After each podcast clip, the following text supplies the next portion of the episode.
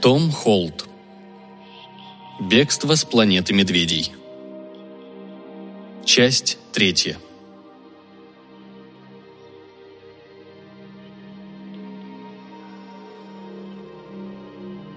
«Однажды давным-давно», — начал осел, «когда даже река еще не текла по долине, жило еще одно человеческое существо, которое говорило подобно тебе. Это был всего лишь малыш, ребенок, но животные, живущие в лесу, не съели его и даже приняли к себе, как равного. Я знаю, в это трудно поверить, сказал он, когда медведи недовольно заворчали. Но так говорит история. Ребенок разговаривал.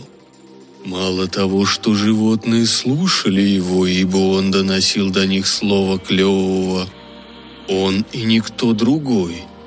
Именно ребенок придумал для медведей нарядные красные курточки, а для поросят эти смешные одеяния, которые они носят по сей день. Это он решил, что тигра должен наскакивать, а кролик попрекать его за это. Это он назвал мать Кенга и ее малыша Ру. Все, что у нас есть, от него, даже любовь медведей к меду и их привычка напевать. Он был нашим Богом. Он познакомил нас с Клевым. И это из-за него мы сами, и все, что мы говорим и делаем, так искажено. Из-за него сова не может правильно написать свое имя. Почему так? Из-за него мы полагаем, что Северный полюс – это палка, воткнутая в землю. На самом деле нам прекрасно известно, что такое Северный полюс.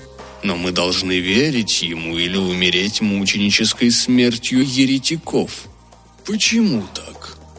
Из-за него мы обязаны сидеть на неудобных стульях за столами, которые не приспособлены к нашему телосложению.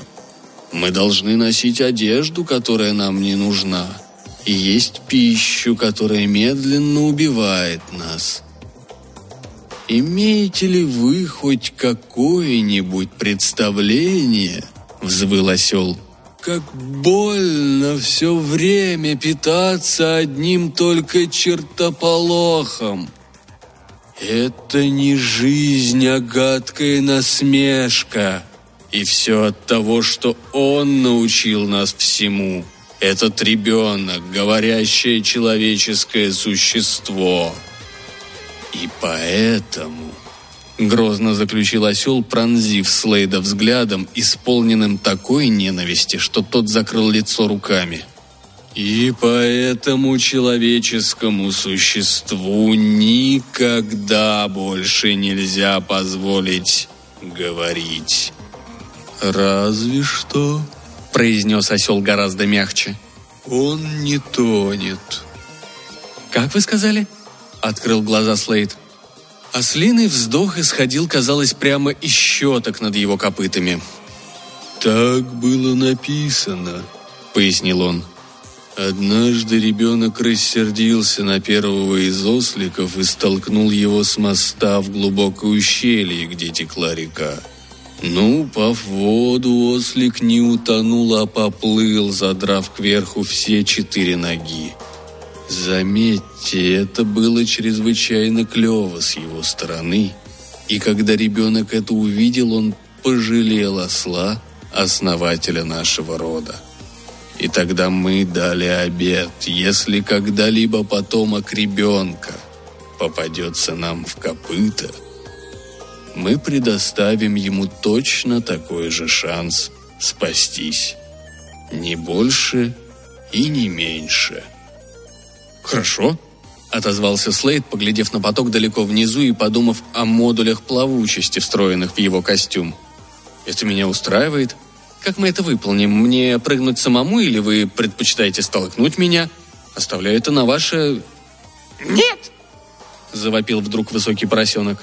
«Мы не допустим этого, профессор! Это существо обладает разумом, а может быть и душой. Все говорит о том, что у человеческих существ есть душа. Вы не можете. Не беспокойтесь, попытался вмешаться Слейд. Я не возражаю против того, чтобы прыгнуть. Дело в том... «Богохульник!» Заорал осел на поросенка, топнув копытом. «Как такое могло прийти тебе в голову? Неужели ты не понимаешь, как это омерзительно?» «Это не омерзительно!» — скричал низенький поросенок. «На самом деле, я думаю, черт подери, да, я думаю, что это клево. Ну, посмотрите же!»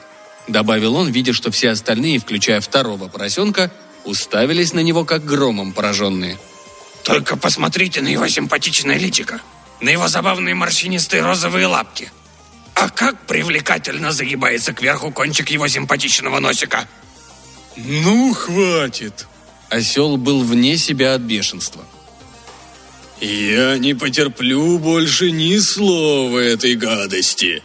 Медведи, сбросьте этого...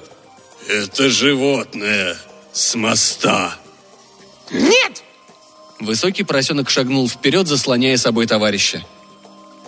«Да я не о тебе говорю», – простонал осел и затем добавил. «Ну, хорошо. Раз ты так хочешь, то будешь следующим. Ну, давайте же». Крикнул он раздраженно медведям, видя, что те колеблются. «Это приказ!» Медведи смотрели на осла. «Но, шеф!» — сказал один из них. «В чем дело?» «Поросят нельзя сбрасывать со скалы, шеф. Это не разрешается. Поросенок, он тоже клевый», — поддержал его другой медведь. Он еще как клевый. Послушайте, я же ничего не имею против. Еще раз попытался вмешаться Слейд, но его никто не слушал. Осел с таким ожесточением размахивал хвостом, что тот отвалился. Один из медведей быстренько приставил его обратно и произнес. «Я тоже думаю, что он еще как клевый». «О чем вы говорите?» – завопил осел. «Вы же слышали, какие отвратительные вещи он изрекал? Как может такое существо быть приговорено к жизни? Немедленно со скалы его, или вы двое тоже последуете за ним?» «А что, если я все-таки спрыгну, а вы все останетесь здесь?» – предложил Слейд. В этом случае но тут осел с прытью, какой от него никак нельзя было ожидать, рванул вперед и боднул высокого поросенка. Тот замахал лапками и, споткнувшись об оттяжку моста с душераздирающим возгласом «Юг!»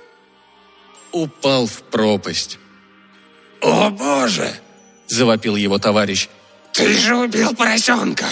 Ты подон!» Осел кинулся на него, но поросенок сделал всего один шаг влево, и осел, проскочив мимо него под веревочные перила, тоже полетел вниз. Однако в последний момент он успел обхватить хвостом ногу поросенка и увлек его за собой. Крики обоих слились в один вопль ужаса. Медведи бросились к краю моста, то ли желая поймать в последний момент падающих, то ли боялись пропустить зрелище – как бы то ни было, висячий мост накренился под их солидным весом, и они соскользнули с него.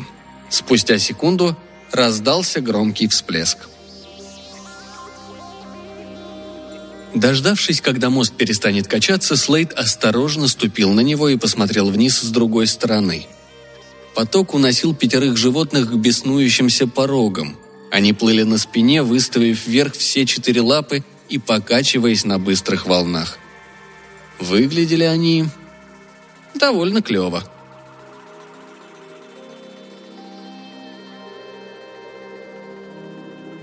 Он шел уже неделю.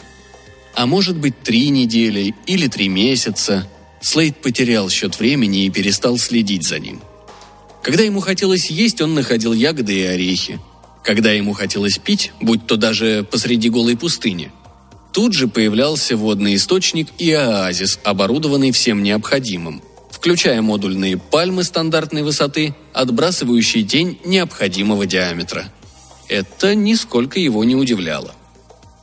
Он нашел другую страну за пустыней, Там тоже обитали говорящие животные, слегка отличавшиеся от тех, что жили в долине, но в целом такие же. Все они были пушисты и привлекательны, и все имели клевый вид. За этой страной находилась другая, за ней еще одна. Различия между ними были незначительны. Он побывал в стране, где животные не только разговаривали, но и пели. Там жили пантеры, медведи, змеи и ужасно надоедливые мартышки. И встреча со Слейдом не доставляла никому из них особого удовольствия.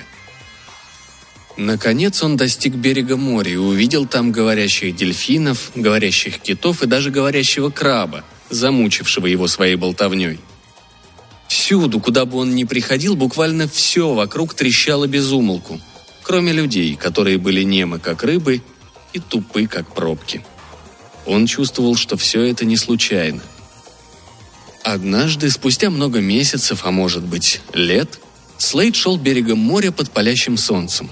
Он был один. Ни тараторящих чаек, ни болтливых китов. Слейд огляделся в поисках какого-нибудь убежища и заметил выступ в скале, под которым была приятная прохлада. Он дремал под этим навесом часа два, пока не почувствовал, что жара спала и можно двигаться дальше – он открыл глаза и тут заметил странные очертания какого-то предмета, похороненного в песке. Чем именно он привлек его внимание, Слейд не мог бы сказать. В этих очертаниях было что-то чуточку знакомое, и в нем проснулось любопытство. Отыскав подходящую корягу, он стал разгребать песок. Затем он остановился и, вглядевшись в то, что раскапывает, принялся за работу с таким остервенением, как будто его жизнь зависела от этого – Час спустя он стоял, держа в руках корягу и глядя на то, что откопал. Это была статуя из пластика. Огромное стилизованное изображение мышиной головы с круглыми ушами, круглыми глазами и нахальной зубастой улыбкой. Тысячи лет, отделяющие его от этой мыши, исчезли, как будто их и не было. Слейд, упав на колени, безудержно зарыдал – Перед ним валялся обломок доски, на которой было написано «Добро пожаловать в американский Диснейл». «Идиоты! Вы все-таки сделали это!» Завопил Слейд, обращаясь к равнодушным небесам. «В конце концов вам это удалось!» Он рухнул на песок, плача как ребенок. огромная пластмассовая мышь издевательски ухмылялась возвышаясь над ним.